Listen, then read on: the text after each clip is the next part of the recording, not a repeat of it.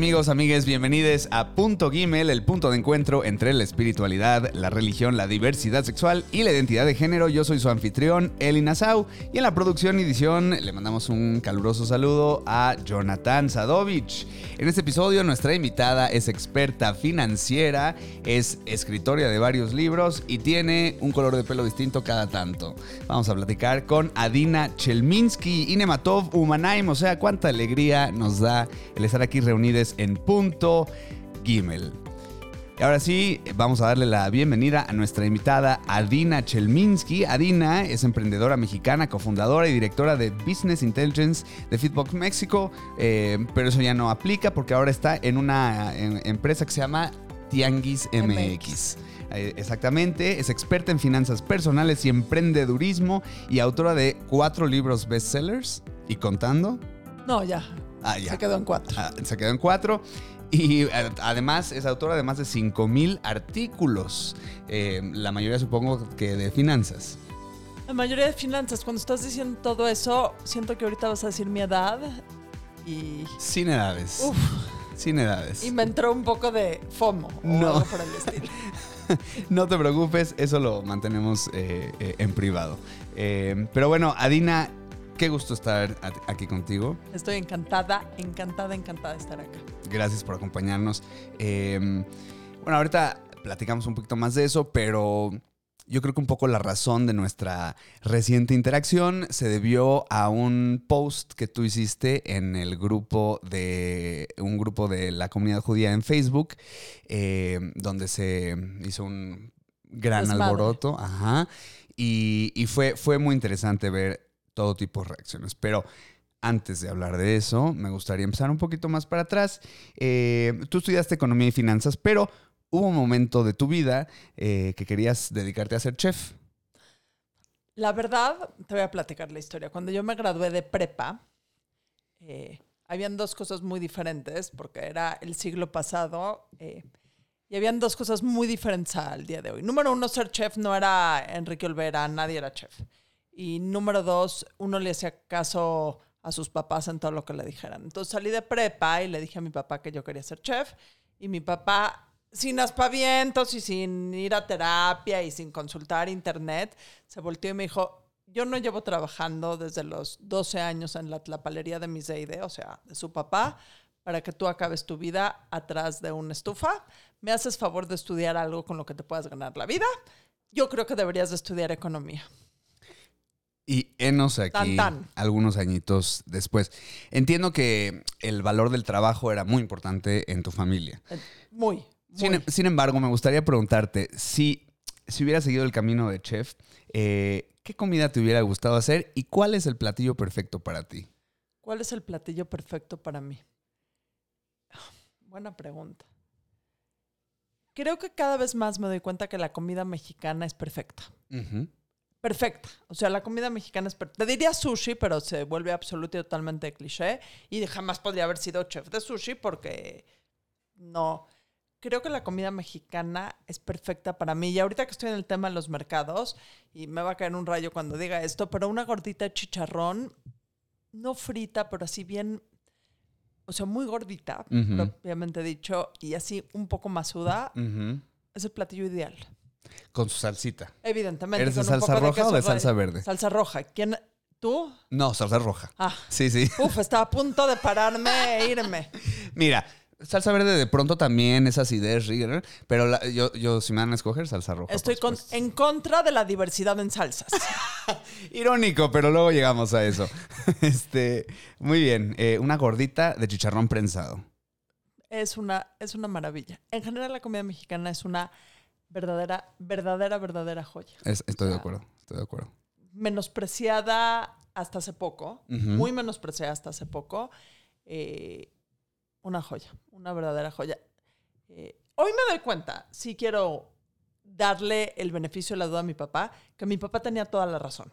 O sea, hoy por hoy estudié algo que me encanta, eh, que me ha permitido hacer muchas cosas y que me permite ser económicamente independiente, que es algo en lo que él tenía razón. O sea, mucho podrás decir, no, hijo, te fregó la vida porque no eres realmente feliz. En... No, no, soy muy, muy feliz en lo que hago. eh, y tenía una visión un poquito más sofisticada de lo que yo iba a necesitar en la vida. Y creo que tuvo toda la razón. Y te voy a decir cuál es la verdad. Hoy por hoy, cuando tengo tiempo, me encanta cocinar. Me meto a la cocina, cocino, me, me encanta. Lo sigo haciendo como un hobby eh, bastante padre. Bueno, no solo eso, sino que estás trabajando con las finanzas de la comida. Exactamente. O sea, ahí está, ahí está, no desaparece. Exactamente. Me encanta. Eh, y hablando de comida y de la familia, eh, pues fue precisamente en las comidas familiares, tengo entendido, que aprendiste un poco a hacer cuentas, ¿no? Cuando ven a un restaurante. ¿Cómo sabes eso? No te puedo revelar mis fuentes, pero pero se, sabe, se sabe, porque eres Adina Chelminsky. El punto es que eh, llegaba la cuenta y tú más o menos calculabas lo que tenía que pagar tu abuelo, por ejemplo. Estoy muy impactada. No sé si lo dije en mi celular y estás conectado a mi Alexa o algo por el estilo. Cuando íbamos a comer con mis abuelos, yo, mientras el mesero tomaba la comanda, yo veía, o sea, apuntaba lo que, ni siquiera lo apuntaba, me acordaba lo que había pedido cada uno, veía en el menú lo que costaba cada producto. Y cuando iba a hacer la cuenta, le decía Zeide, te puedo jurar que son como 700 pesos. Y así empecé. Mira nada más. ¿Cómo, cómo tú le describirías los números y las finanzas a alguien que no tiene afinidad por ellos? ¿Cuál es el encanto de los números para ti? El encanto de los números es qué es lo que es. Eh, vivimos, en un, vivimos en un mundo, y a lo mejor tiene que ver con mi carácter, en donde hay tantos matices en lo que sientes, lo que haces, la interacción que tienes con la gente, eh, que está muy bien y es, eh, digo, y así tiene que ser, pero los números y las finanzas son lo que son. Uno más uno siempre va a ser dos. Da cierto remanso, número uno.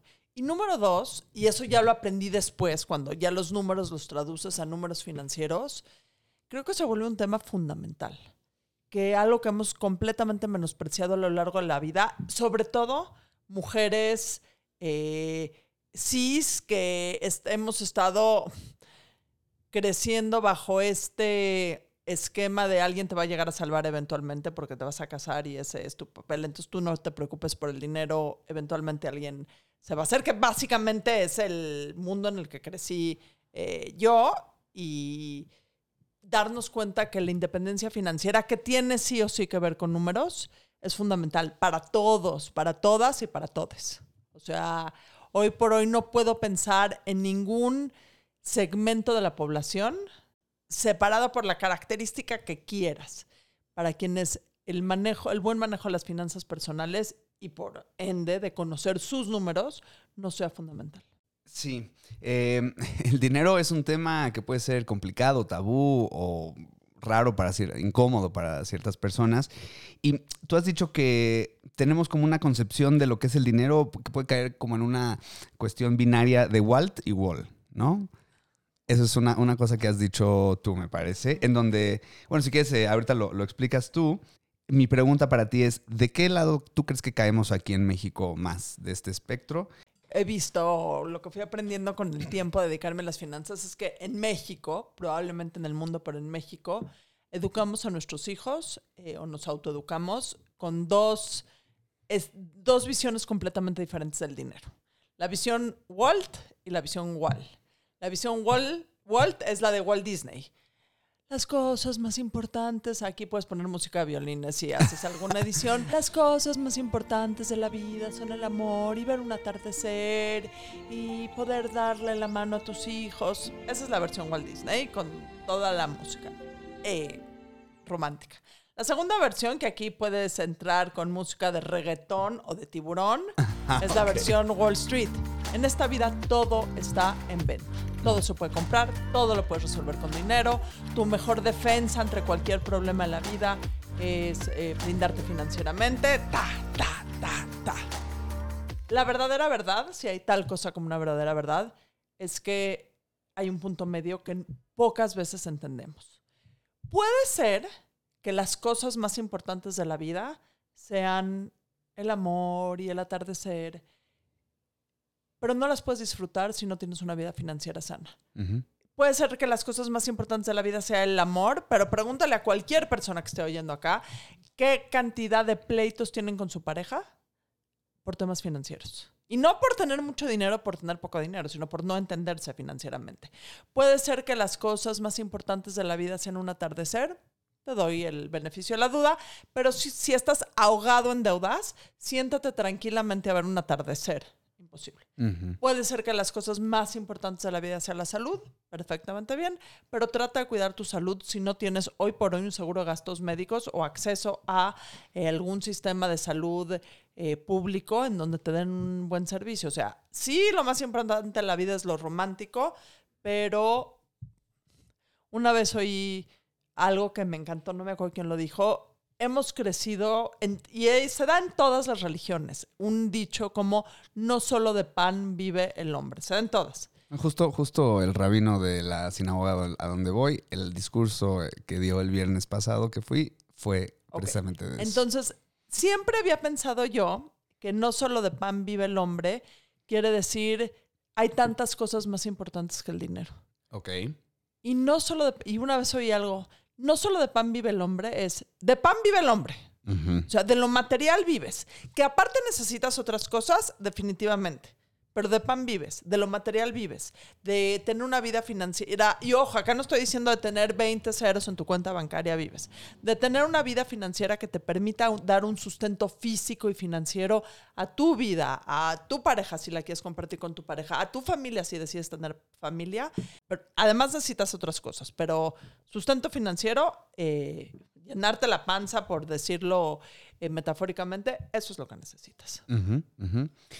Habiendo dicho eso, ¿cuál es el peor consejo financiero que te han dado o que hayas oído? Son muchos, parecer, al parecer. Eh, el peor consejo financiero, y nuevamente me voy a ir a un tema muy cliché. Las mujeres son pésimas manejando el dinero. Pésimas, pésimas. Eh, y es algo que sigue permeando. Ahorita, por ejemplo, que estás hablando de estos grupos de la comunidad en donde se publicó esto, pero se publican miles de cosas si ves el anacronismo que existe en eh, el papel que juegan las mujeres en la independencia financiera, todavía dentro de la comunidad, hablando de eh, una ecuación tradicional, pero ¿quieres que te diga algo? No solo es en las mujeres heterosexuales, también en las relaciones, o sea, lo que veo en mujeres eh, homosexuales, LGBT, de la letra que tú quieras, existe todavía un rezago muy importante en la sapiencia financiera que tenemos versus los varones. Ok. Eh, y creo que ese es un tema muy importante eh, que abordar. Bueno, abordémoslo un poquito. Em, tú, uno de tus libros, bueno, tú naciste siendo ni cabrona ni millonaria, pero escribiste un libro que se llama Cabrona y Millonaria. Eh, pregunta, ¿Cuál te llegó primero, si es que te ha llegado alguno de ellos? Y la pregunta dos es, para ser millonaria, ¿hay que ser cabrona o viceversa? Ok, voy a ir primero a la segunda pregunta. Para ser millonario, bajo la concepción de millonario que cada quien cree, quiera, que no la veo en cero, sino la veo en poder tomar decisiones financieras y poder exponencializar ah, eh, tu vida financiera, tienes que ser cabrón. Y te voy a decir que es lo más irónico de todo. Yo otra vez estoy entrando aquí mucho al juego de género si le decimos a un, si yo le hubiera puesto a mi libro Cabrón y Millonario, nadie se hubiera cuestionado el tema, porque pues, un hombre cabrón es como Carlos Slim, ¿no? O sea, Elon Musk es un cabrón y nadie se cuestiona de si es bueno o malo. Em, cuando a una mujer le dices cabrona, es como Cruella de Vil mezclada con Maléfica, mezclada con alguna otra villana de de Disney encuentren a su preferida. Eh, el cabrón o el cabrona tiene que ver con un tema de empoderamiento eh, y sí tienes que ser un ser humano empoderado para poder manejar bien tu dinero. O sea, la quieras ver como la quieras ver, porque para manejar bien tu dinero muchas veces tienes que tomar decisiones, eh, no quiero decir egoístas, pero muchas veces tienes que tomar decisiones en donde piensas, en donde pienses en ti y en donde no tengas que dar explicaciones ni eh, justificaciones. Y eso sí implica, si eso implica ser cabrón o cabrona, pues sí, sí necesitas eso para ser millonario. o millonaria. ¿Cabrona es sinónimo de empoderada o no? Yo creo que sí le hemos dado un poco, o sea, la concepción que yo uso, eh, sí. Eh, yo creo que a la sociedad, odio entrar en estos clichés, pero yo creo que la sociedad sí ve a las mujeres empoderadas como mujeres cabronas. Sí. Eh, Precisamente por muchos años a ti te daba vergüenza decir que te encantaba trabajar o que te encanta trabajar. me encanta trabajar y trabajo Sí. los sábados y trabajo los domingos y me encanta. Yo levantarme un domingo que hay un silencio sepulcral en mi casa y me puedo bajar a mi computadora a trabajar, me encanta. Sí. O sea, sí, sí, sí. y pues ni modo, eh, en mi casa entienden y una persona tiene expectativas y la gente tiene expectativas sobre de ella. Entonces tú, no sé si como mujer o como mamá o como persona judía, eh, tuviste que romper alguna de estas expectativas, o, eh, no sé de- si de ser mamá o de ser buena ama de casa. ¿Cómo fue tu...? Mira, te voy a decir algo y aquí hay una divergencia de edad eh, entre ti y yo y a lo mejor entre el público que nos está oyendo y yo. Cuando yo fui adolescente, cuando yo estaba por casarme, no habían otras opciones en la vida. O sea, no habían otras opciones en la vida. Eh, yo como mujer heterosexual, eh, deja que ni siquiera habían, y estoy usando 25 comillas, homosexuales, o sea, no habían eh, dentro de la comunidad, no va a Claro. ser, ahorita me persino. Eh, como mujer, como mujer no existía ese cuestionamiento de si te querías casar o no te querías casar, de si querías tener hijos o no. Hoy por hoy tengo una, tengo una hija de 25 años y para ella es uno, o sea, tener hijos y casarse es una opción, pero no es la única opción. Cuando yo eh, empecé en este camino de hacer pareja, digo, no había muchas opciones. Mis papás pueden ser muy liberales, pero así que digamos, me voy a ir a vivir con mi novio y eh, voy a vivir sola y a ver si nos casamos. Es más, ni siquiera me lo... O sea, deja... No es ni siquiera un punto para transgredir. eh. O sea, ni siquiera era algo que consideres... No sé, voy a dejar de respirar oxígeno. No era... Tuve la suerte o he construido la suerte de estar casada con un tipo fenomenal, que de ninguna manera tenemos el matrimonio ideal, nos peleamos por todas las cosas estúpidas, hemos tenido que redefinir una y otra vez nuestro matrimonio a lo largo del tiempo que llevamos casados, o sea, es un hecho, pero donde hay un, una paridad absoluta en temas de trabajo y de respeto profesional, que es algo en lo que me considero muy afortunada. Entonces, eh, él entiende que a mí me gusta trabajar. O sea, y empecé a trabajar yo desde el día uno. O sea, acabé mi carrera, acabé mi maestría. Cuando acabé mi maestría ya estaba trabajando. Y después de acabar mi maestría, justo cuando me gradué, empecé a trabajar como empleada en... Era el plancton de la De institución financiera donde yo trabajaba, de BBVA. O sea, no había nadie más abajo que yo eh, en la cadena alimenticia. Entonces era empleada que tenía días contados de vacaciones, que tenía que checar tarjeta, que tenía que responderle a mi jefe. eh, y yo venía de una situación de pues, una buena mujer judía eh, que no necesitaba trabajar. Y heme aquí, mi círculo, digo, mi mamá ha trabajado toda la vida, la estoy exentando a mis papás de esto, pero mi círculo social Es la cercano excepción. no lo entendía muy bien, o sea que fregado, no podía yo salir en diciembre porque no tenía vacaciones, no lo entendían. Pero creo que, creo que es algo que hoy, definitivamente 25 años después, eh, es muchísimo más común. Estoy muy agradecida porque sea, pero nunca me planteé el tema de me voy a casar, no me voy a casar, voy a ser pareja, no me... no- O sea, estaba dado Era- y ya no estaba era dado. cuestionable. Si me preguntas hoy, no, es que es una pregunta muy ridícula. Por eso no te la pregunto. Sí, no, hoy hubiera tomado la misma decisión, no sé, porque me, o sea, No, sí, fueron, no, buen- no fueron decisiones, el hubiera no existe. Pero sí, ahorita que veo a mi hija, a las amigas de mi hija, eh, a, mi, eh, a mi hijo, en donde hay muchísimas más opciones, no solo en el tema de diversidad de elección, de género, de preferencia sexual, etcétera, etcétera, sino también dentro de una preferencia, dentro de, un, de una identidad, de tomar diferentes decisiones dentro de esa misma identidad, creo que es algo muy increíble. Ujú. me cuesta trabajo entenderlo cuando estoy hablando a mis hijos. Es mucho más fácil hablarlo en teoría. Sí, sí. Pero tú también como mamá tienes expectativas de tus hijos y te gustaría esto y el otro, pero ¿en qué momento dejas de decirle, oye, ¿para cuándo esto y para cuándo el otro te está riendo? ¿Qué pasa? Te voy a contar una historia. Eh, estábamos hace como, no sé, el año pasado, es que no me acuerdo si ya era la pandemia o justo antes de la pandemia, y fuimos a, a comer mi esposo, solo estábamos mi esposo, mi hija, tengo otros dos hijos que casualmente no iban, ni yo, y fuimos a comer, y estamos comiendo muy rico, y me dice mi hija a la mitad de la comida, fíjense que me quiero ir a vivir sola. Y yo hice lo que cualquier mujer de pelo rosa moderna puede hacer. no te vayas a vivir sola. Por favor, no. Me puse a llorar en la mesa. Ah, wow. O sea, así de incongruente es Así de duro es el DNA que cargamos. Eh, según mi psiquiatra, que no es judío, dice que hay algo muy particular en el DNA judío. Sí, sí, te iba a decir que si tú y, tú, y mi mamá han hablado, porque misma cosa. Y mira que tengo el pelo rosa, he trabajado toda mi vida, eh, me siento. Pero hay una parte del shtetl que sigo teniendo dentro. Y a veces salen los momentos menos apropiados.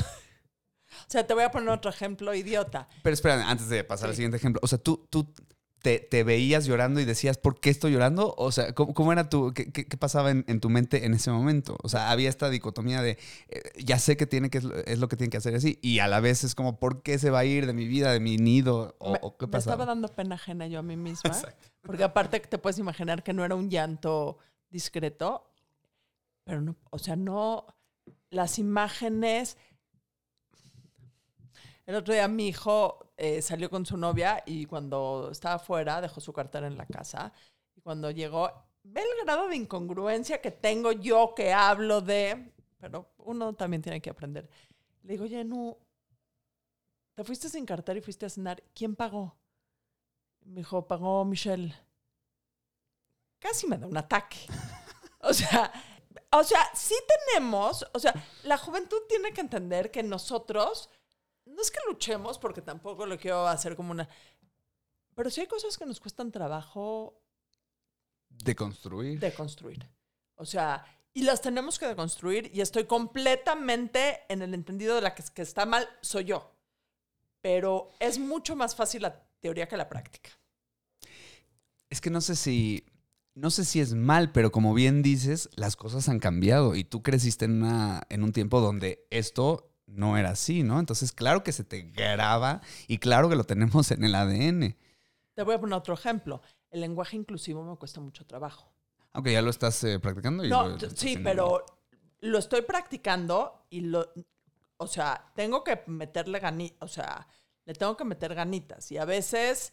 Eh, me cuesta trabajo. No me sale natural como le sale natural a mis hijos. O sea, a mis hijos ni siquiera es un tema... A veces me equivoco y es un... O sea, arde Roma en mi casa cuando ah, me quiero... Uf, uf, uf. No, y son estas cosas que creo que es muy importante y a lo mejor va a ir hacia... Todos crecemos con un esquema familiar, mental, genético, de... Sí, de prejuicios, ¿qué quieres que te diga? Que lo único que nos ha enseñado el judaísmo y el mundo es que tenemos que estar en constante aprendizaje para deconstruirlos y volver a construir cosas nuevas de acuerdo al tiempo. Y no me refiero solo al tema sexual, me refiero al tema de decisiones individuales, me refiero al tema de mujeres trabajando, me refiero al tema de el derecho a decidir, me refiero a todo el pudimos haber crecido en un esquema, crecimos sobre todo más en mi generación, en un esquema muchísimo más estrecho de lo que era lo correcto y lo debido. Y seguir diciendo, es que eso lo aprendí y ya ni modo, pues ya no aplica. pero, pero es un trabajo. Así como existe el rechazo por la religión o estas ideas o prejuicios, eh, también está la discriminación por la orientación sexual o la identidad de género, que existe latente dentro de nuestra comunidad judía. ¿Por qué crees que a pesar de sabernos discriminados y haber vivido en carne propia el rechazo, exista aún dentro de nosotros como comunidad esta intolerancia a otra minoría? No sé y no sabes cómo me duele. Y voy a regresar a ese post. Eh, el post se llamaba con todo respeto, porque cuando alguien te dice algo con todo respeto es porque te da un golpe en donde más te duela. Claro. Y hay, últimamente habían muchos posts en muchos grupos de con todo respeto, yo respeto mucho a la comunidad LGBT, muchas veces no usando comunidad LGBT, sino usando otro, otro apelativo, eh, pero eh, que no se acerquen a mis hijos, pero que no...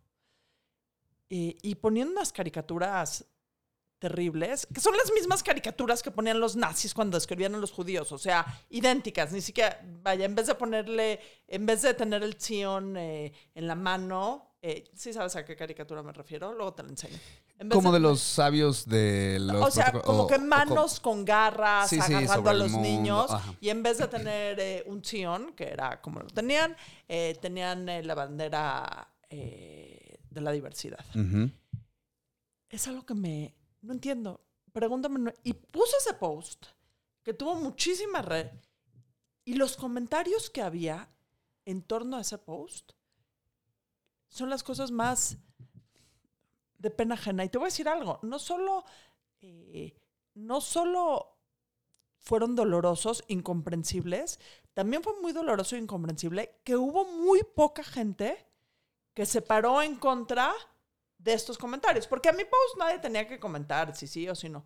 Pero a estos comentarios francamente ofensivos, francamente fascistas, muy poca gente, algunos sí, pero muy poca gente y muy poca gente no LGBT se paró a decir, frénele. Y esa parte no la entiendo. Porque hay un tema que me encanta, o una frase que me encanta, de no tienes que ser la causa para defender la causa. Claro. O sea, nosotros como judíos, o sea, no me entra en la, o sea, me entra que tengas prejuicios que tengamos que aprender y si no usas este, perfecto, o sea, me queda claro. Pero ser abiertamente ofensivo, abiertamente... Es que recuerdo, por ejemplo, uno de los comentarios más impactantes eh, decía, si mi hijo sale eh, gay o se casa con una persona no judía, está muerto para mí. Una, de ese tipo de comentarios recibió tu, post. No, no, no. Y comentarios diciendo, eh, digo, perdón que lo toque así, porque me queda claro que a nadie le gusta. Pervertidores, o sea, absoluto y totalmente muy doloroso. O sea, perdón, yo me pongo en el papel y mira, que yo en el mundo no judío recibo miles de ataques por ser judía y son idénticos. Y te voy a decir que es lo más ridículo. Nosotros como judíos, cuando vemos estos ataques a los judíos, eh, enardecemos, lanzamos, eh, eh, demandamos. Sí, sí, sí. Cuando el, el presidente, no sé, dijo algo que es hitleriano, ¿no? E, inmediatamente. Nos, nos levantamos, nos levantamos un arma. Pero todo lo que hay en torno a lo que está pasando adentro de la comunidad en términos de intolerancia que quiere, que te voy a decir algo, hay en temas que uno puede guardar silencio, pero, o sea, porque no puedes ir por todas las batallas. Pero hay en temas en donde yo creo que todo el mundo necesitaría marcar una posición, en donde toda la gente que se queda como parte de la mayoría silenciosa necesita alzar la voz. Este es un tema. El tema del antisemitismo en México es otro tema en donde una y mil veces digo, y, se me hace lo mismo. Eh, me duele enormemente que mis amigos no judíos o sea, no se proclaman en contra de los ataques antisemitas. Porque me quieren mucho y me hablan por teléfono y les caigo muy bien y me invitan a su casa, etcétera, etcétera. Pero tengo muchísimos amigos no judíos que jamás, que, con presencia en medios, que jamás se han parado a decir, esto no se vale. Y pasa lo mismo con la comunidad LGBTQ más dentro de la comunidad. Bueno, justo ahora, ahora que abres este, este paréntesis, ¿no? Este, porque dentro de la comunidad judía, pues existe el estereotipo de que los judíos somos buenos para el dinero y que disfrutamos acumularlo, ¿no? Es un, es un prejuicio, un estereotipo. ¿Tú has tenido que enfrentarte alguna vez a un comentario de estos antisemita, discriminatorio, por tu religión y por hacer lo que haces de, trabajo? Uh, ¿quieres que te diga cuánta gente los ve? He tenido que meter a la policía. O sea, es más, escribí un artículo que se llama pinche puta judía, porque básicamente eh, ese es el adjetivo, el apelativo que recibo de todos lados. En cuestión de... Hay una parte del antisemitismo en México que no, definitivamente no venim- vivimos en Alemania en los 30, pero hay una población vocal, quizá pequeña, eh, bien, cru- no cruel, pero bien af- aguerrida en términos de lo que te van a, eh, te van a opinar, eh, que se incrementa cuando hay cualquier tema entre Israel y los palestinos, que me queda claro que es un tema complejísimo políticamente. Y eh, mira, para mí tengo tres tipos de, y te vas a reír con el tercero, tre- cada vez que escribo algo que no le gusta a alguien, tengo tres tipos de, De haters, de reacciones. de reacciones. Judía, puta, porque pues, es lo que le dices a una mujer. O sea, el primer descalificativo para cualquier mujer es... Y lesbiana. Tengo otro post que puse una vez también en un grupo de la comunidad. Algo puse el empoderamiento femenino que no tenía, y del dinero que no tenía nada que ver. Y un señor me puso, es que seguro eres lesbiana. Mm. Y contesté con otro post diciendo, claro que soy lesbiana. Lesbiana, bisexual. Y hay, y hay, cuando entras en este tipo de, te descalifican por, Ujú, te das cuenta lo que vive la otra gente. ujú. Porque a mí sí me dicen lesbiana, transexual, más lo mismo, porque mi identidad de género y mi preferencia sexual tengo casi 50 años, la tengo dentro de todo clara y me pueden decir lo que quieran. Pero me puedo imaginar qué pasa con estos apelativos o con estas, con chavos, chavas, chaves dentro de la comunidad que todavía están luchando por encontrar su lugar dentro de su vida, dentro de su mm, eh, esquema familiar y dentro de la comunidad. Recibir este tipo de ataques se me hace... Es, somos mejor, deberíamos ser mejor que eso, ¿no? Pero voy aquí a jugar un poco al abogado del diablo. Sí. Y voy a usar tu ejemplo de esta, esta cosa rara, eh, eh, eh, paradójica, que dices, tenemos el shtetl tan integrado. O sea, en el sentido de que la, la Torah se ha interpretado por mucho tiempo, eh, o sí, la- la- las leyes religiosas, ¿no? De que un hombre va con una mujer. O sea, yo me imagino a estas personas, eh, pues, re- repitiendo, vomitando lo que les enseñaron y lo que, lo que entendieron que es eh, una relación y, lo que debe de ser. Entonces, tú viviendo este ejemplo, tú misma, ¿cómo, cómo rompes con eso? Es, eh, ¿cómo, ¿cómo le dices a alguien, salte de ahí? O sea, sí, entiendo perfecto lo que dices, pero en el único lugar en donde puedes ejercer tus ideas preconcebidas es y que las tienes que cambiar cuando sabes. Aquí el tema es que hay gente que ni siquiera cree que las tiene que cambiar. Yo creo que empecemos por ahí. Yo estoy consciente que el llorar porque mi hija se quiere ir a vivir sola es un tema que tengo que cambiar y me doy pena y risa. Eh, el problema es que no hay ni siquiera ese cuestionamiento de decir lo que aplicaba en la época del rey Salomón, que ni siquiera creo que es una mala interpretación, pero ponte, es lo que tiene que seguir existiendo hoy. Y me voy en todo, ¿eh? Porque tiene que ver también con las mujeres trabajando fuera de la casa, tiene que ver también eh, con mujeres estudiando, o sea, tiene que ver con una modernidad que haya gente que solo le llega porque tiene iPhone. Eh, creo que aquí hay un punto muy importante. Yo tengo que aprender a cambiar mis nociones preconcebidas de mí conmigo y con mi círculo familiar íntimo.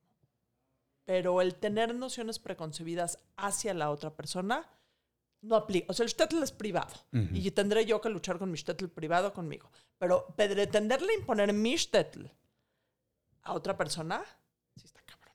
Ujú. O sea, Y creo que tocaste un punto clave que es la conciencia, ¿no? Estar consciente de tus propios prejuicios, demonios o como quieras llamarle. Eh, que bueno, es, no es tarea fácil. No, y que exista este cuestionamiento. O sea, creo que un tema y nuevamente me voy a ir al tema judío, que te voy a decir algo, entre más grande me hago, más importancia el judaísmo, no el, el judaísmo como cultura juega en mi vida, que es muy irónico. Pero el pueblo judío ha sido por tradición a lo largo de la historia el pueblo del autocuestionamiento. O sea, antes de que nadie se cuestionara sobre el bien, el mal, si le estoy haciendo bien las cosas, si pueden ser diferentes, el pueblo judío es el pueblo del cuestionamiento. O sea, eh, todas las figuras bíblicas o muchas de las figuras bíblicas cuestionaron a Dios con diversos resultados, pero siempre ha existido incluso a Dios. Digo, pon crees en Dios, no crees en Dios, pero incluso ante la figura todopoderosa de Dios ha existido esta cuestión, autocuestionamiento. Y hoy, al parecer, a mucha gente se le olvidó que tenemos que autocuestionarnos en base a lo que está pasando en la realidad. O sea, voy derecho, no me quito, Punto. ¿A ti qué te provoca la palabra Dios? Creo que existe un Dios todopoderoso que está en el cielo, etcétera, etcétera. No. Eh, mi judaísmo viene de otro lado y lo estoy muy... Creo que adentro de nosotros tiene que existir una fuerza eh, espiritual, que le quieres llamar Dios, le quieres llamar seguridad, le quieres llamar cuestionamiento, le quieres llamar... Creo que es fundamental. Y creo, mira, ahorita fui... Y también se vuelve un poco... Fui a Israel ahorita en el verano, después de muchísimo tiempo no ir, y fuimos al cótel. Y sí me causó un... O sea, sí entré yo y te da como que el horna, o sea... Sí, hay una energía hay muy una energía muy particular. Y me acerqué y puse mi frente en el cótel y sí pedí cosas no sé si a Dios, porque si existe ese Dios todopoderoso, espero que esté en Ucrania, espero que no mm. esté preocupado ahorita por mis idioteces. Eh, pero sí creo que hay una energía de fe que cada que necesitamos tener interna, porque si no se vuelve bien pinche la vida. Para las personas que no eh, hablan hebreo, que son judías, el cótel es el muro de los lamentos en Jerusalén. Bueno, me di una vuelta por tu Spotify, por tu perfil de Spotify. Tienes varias listas muy simpáticas. Una de ellas se llama Lista navideña para una judía guadalupana. ¿Qué significa ser una judía guadalupana, Adina? Amo las canciones navideñas. Amo. Amo, me ponen de muy buen humor yo creo que el término guadalupano tiene que ver con el psique mexicano. O sea, es muy difícil y me queda claro que no todos creen en la Virgen de Guadalupe, me queda claro que no todos son católicos, que hay cristianos, me queda claro que hay una diversidad. Pero la figura de la Virgen de Guadalupe creo que es una figura muy representativa del psique mexicano y que automáticamente te da, no sé, te conecta al, te conecta a la mexicanidad. Y sé que no hay tal cosa como judía guadalupana, se me hizo un buen nombre para ponerle a la lista, pero la lista son puras canciones navideñas que, que amo y que en época navideña eh, pongo y lo uso para hacer ejercicio. Eh, entonces, pues, como que somos también eh, tú, yo, producto de varias culturas. está bien. Sí, sí, sería yo creo que tonto negar la, influencia que, la cultura mexicana, guadalupana, católica ha tenido sobre nosotros y quizá viceversa, pero, pero sí, creo que muchas veces nos gusta pensar que vivimos herméticamente, pero pues no. Ahora quieres que me vuele en la cabeza en ese post que puse que tuvo todos los comentarios, pon, sí saben que Adina se considera una judía guadalupana. O sea, te están criticando, te están... O sea, ya me matarían sí creo, o sea, somos seres, o sea, también dentro de cada uno de nosotros, o sea, sí existe una Lo que tenemos que entender es que no solo existe una diversidad eh, en temas sexuales o en temas de género o en temas religiosos, existen diversidades internas. O sea, no, yo no soy Adina Chelminsky mujer, eh, ni mujer judía, ¿ok? Eh, heterosexual, por así definirme como soy una mujer judía heterosexual que me gustan las canciones navideñas, que me encantan las gorditas de chicharrón, que lloro en, o sea, que me siento muy moderna, pero lloro cuando mis hijos me plantean una modernidad un poco más avanzada. O sea, existe una diversidad emocional que todo el mundo tenemos que, creo que es importante reconocer. Ya estamos llegando a- al final, pero eh, me gustaría preguntarte, bueno, Charlie Chaplin tenía su bigote, Santa Claus tiene su barba y tú, tú tienes tu pelo que cambia de color de vez en cuando. Sí. ¿En qué momento decidiste cambiar el color de pelo y por qué y cada cuánto? Eh, desde que me acuerdo, me echo cosas en el pelo. Desde que me acuerdo. O sea, cuando todavía. Creo que la primera vez que me hice algo loco fue esta. Ha de haber sido hace 23 años porque estaba embarazada de mi segundo hijo y me rapé. Eh, o sea, me dejé muy cortito el pelo. Siento que el pelo es un medio de expresión muy particular Ujú. y muy simbólico. Y tiene una ventaja el pelo, a diferencia de cualquier otro cambio corporal, eh, tatuajes, etcétera, etcétera. Crece. Se pinta de otro color. O sea, es muy. La verdad es que es. Es una manera muy segura, aunque parezca muy valiente, una manera muy segura de hacer un statement. Porque en el peor escenario, si no me gustaba el rosa, eh, pues, al otro día me lo pintaba de café. O sea, sí es un poco cobarde decir, no, sí.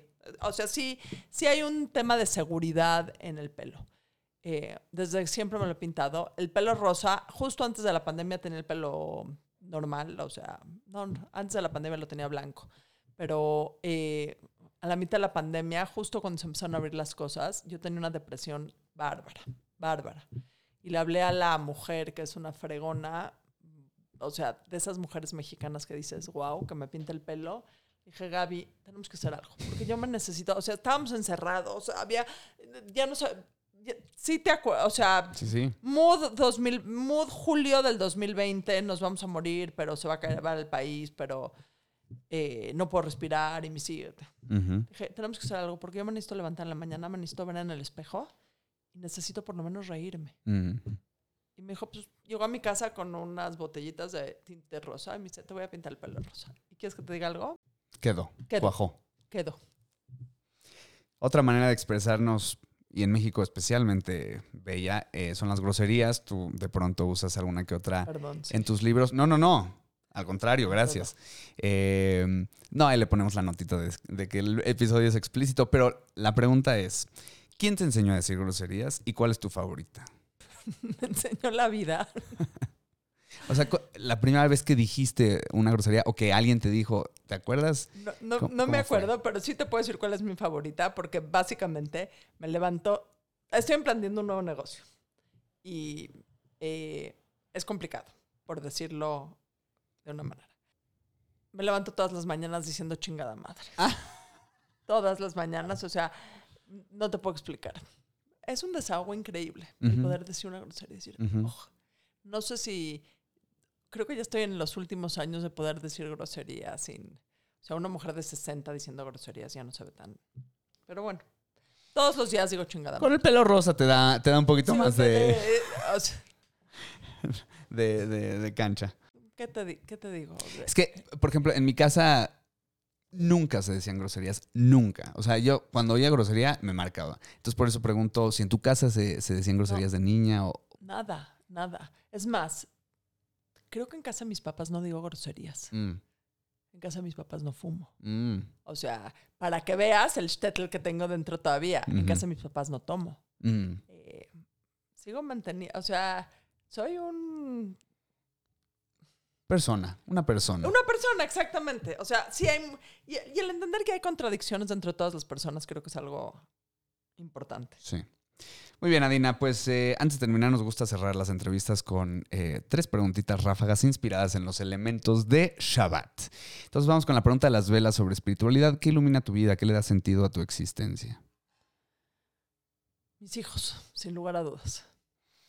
La pregunta de la Jalá sobre conexiones, como la trenza de la Jalá. ¿Cómo estás conectada con el mundo? ¿Qué comunidades o grupos de personas son las que enriquecen tu vida? Eh, para mí las redes sociales, que hay toda una crítica sobre cómo nos alejan, creo que han sido una gran manera de conectar con, con la gente y conocer gente que de otra manera no conocería y conocer experiencias que de otra manera no conocería. Y sí creo que las redes sociales me conectan con realidades diferentes de las que aprendo. Y la pregunta del vino sobre fiestas, pasatiempos y ocio. ¿Qué haces para divertirte? ¿Qué te hace vibrar alto? que me hace vibrar alto. Creo que vibro bajo, pero Eh, me encanta estar con mis amigos. Eh, me encanta salir. Eh, me encanta reírme. Echarme un drink me... O sea, un gin realmente me hace muy feliz. Gin tonic. No, te vas a... Un gin con Sprite cero. Ok. Ya sé, suena... Pero no tiene las calorías del tonic y es más dulce.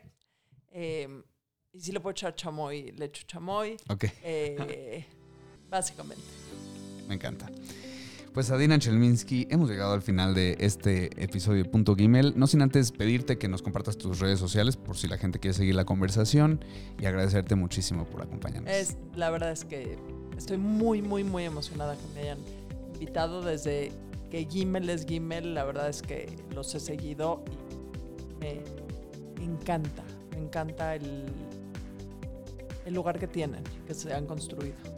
Me queda claro que sido chingadas. Sigue, es un work in progress. Sí, me queda clarísimo. En mis redes son arroba adinachel en todas las redes sociales.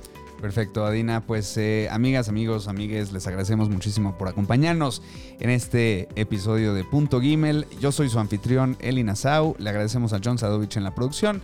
Les invitamos a seguirnos a nosotros en nuestras redes sociales en arroba gimelmx y les deseamos una bonita y hermosa semana de paz. Shalom, amigues.